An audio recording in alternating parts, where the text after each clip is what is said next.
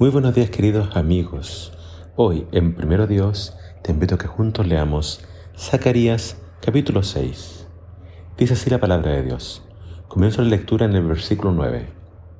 Y vino la palabra del Señor a mí diciendo, Toma ofrendas de los desterrados, de Geldai, de Tobías y de Jedaías, y el mismo día ve y entra en la casa de Josías, hijo de Sofonías, a donde ellos han llegado de Babilonia Toma plata y oro, haz una corona y ponla en la cabeza del sumo sacerdote, Josué, hijo de Josadac, y ábrale diciendo, Así dice el Señor de los ejércitos, He aquí un hombre cuyo nombre es renuevo, porque él brotará del lugar donde está y reedificará el templo del Señor.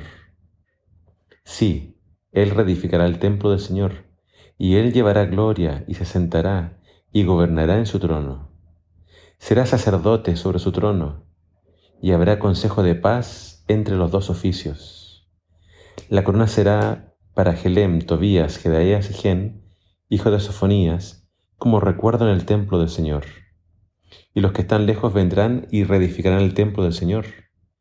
Entonces sabréis que el Señor de los ejércitos me ha enviado a vosotros. Esto sucederá si escucháis obedientes la voz del Señor, vuestro Dios. En este breve pasaje encontramos una profecía increíble, porque claramente Zacarías nos está hablando acerca de el Mesías. ¿Y qué información nos da acerca del Mesías? Eh, usa como figura para hablar del Mesías primeramente a Josué, el sumo sacerdote. Dice que sobre él pone una corona que mandó a fabricar con ofrendas que trajeron ciertos judíos provenientes de Babilonia. Entonces tomó estas ofrendas de oro y plata, hizo una corona y la puso sobre este eh, sumo sacerdote llamado Josué. ¿Por qué esta profecía es increíble? Porque el nombre Josué vendría a ser el equivalente de Jesús, eh, que en hebreo sería el, el nombre Yeshua, salvación. Entonces, ¿por qué es esta profecía interesante? Porque la corona no va en la cabeza de un sumo sacerdote. La corona siempre va en la cabeza de un rey. Pero acá se corona al sumo sacerdote. Y entonces se le dice que esto representa al hombre que vendría, al famoso renuevo o retoño.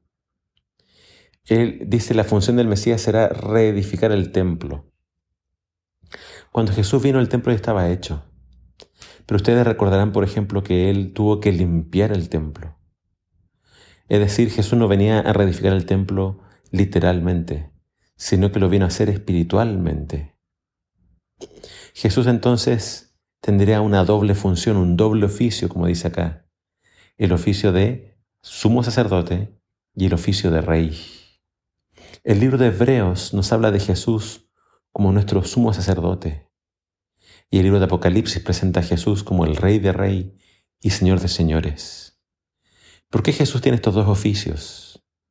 El oficio del sacerdote, sumo sacerdote, era de presentarse por el pueblo delante de Dios y ofrecer los sacrificios. Jesús vino a ser de sacrificio, Él vino a ser el Cordero, Él vino a morir pero después de su muerte ascendió a los cielos y se presenta delante de Dios en el santuario celestial, presentando su propia sangre en nuestro favor. Él es quien nos representa delante de Dios y Él es quien nos consigue el perdón. Él es nuestro abogado, Él es nuestro representante en los cielos. Todos los que creen en Jesús, a través de Jesús obtienen el perdón. Pero Jesús no solamente es sacerdote, Él también es rey y muy pronto vendrá a la tierra a traer paz, y Él vendrá a destruir a los pecadores, y vendrá a traer este reino eterno de paz a la tierra. Se, le llama Jesús el renuevo porque Él vendría del linaje del rey David.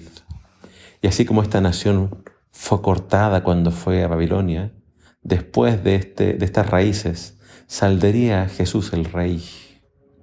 Jesús entonces es quien vino a edificar el templo él vino a edificar a su pueblo. Pero al final dice, todo esto sucederá si ustedes son obedientes a la voz de Dios. Acá hay una profecía doble porque se tenía que reconstruir el templo, el templo estaba en ruinas. Zorobabel lo hace, eh, todos creen que sería imposible, eh, habían tantos problemas, pero Dios le dice, ustedes lo van a hacer si es que permanecen fieles. Eh, el templo literal lo hizo Zorobabel, el templo espiritual lo hace Jesús. Y tú puedes ser parte entonces de esta edificación que quiere hacer el Señor. Tú puedes ser parte de este templo, de esta iglesia, si es que te pones en las manos del Señor. Eh, que esta, esta profecía ojalá tenga lugar en nuestras vidas. Que Jesús sea estos dos oficios para mí. Que Él sea quien me limpia, me perdona, pero Él también sea quien gobierna mi vida. Él sea mi rey. Que el Señor te bendiga.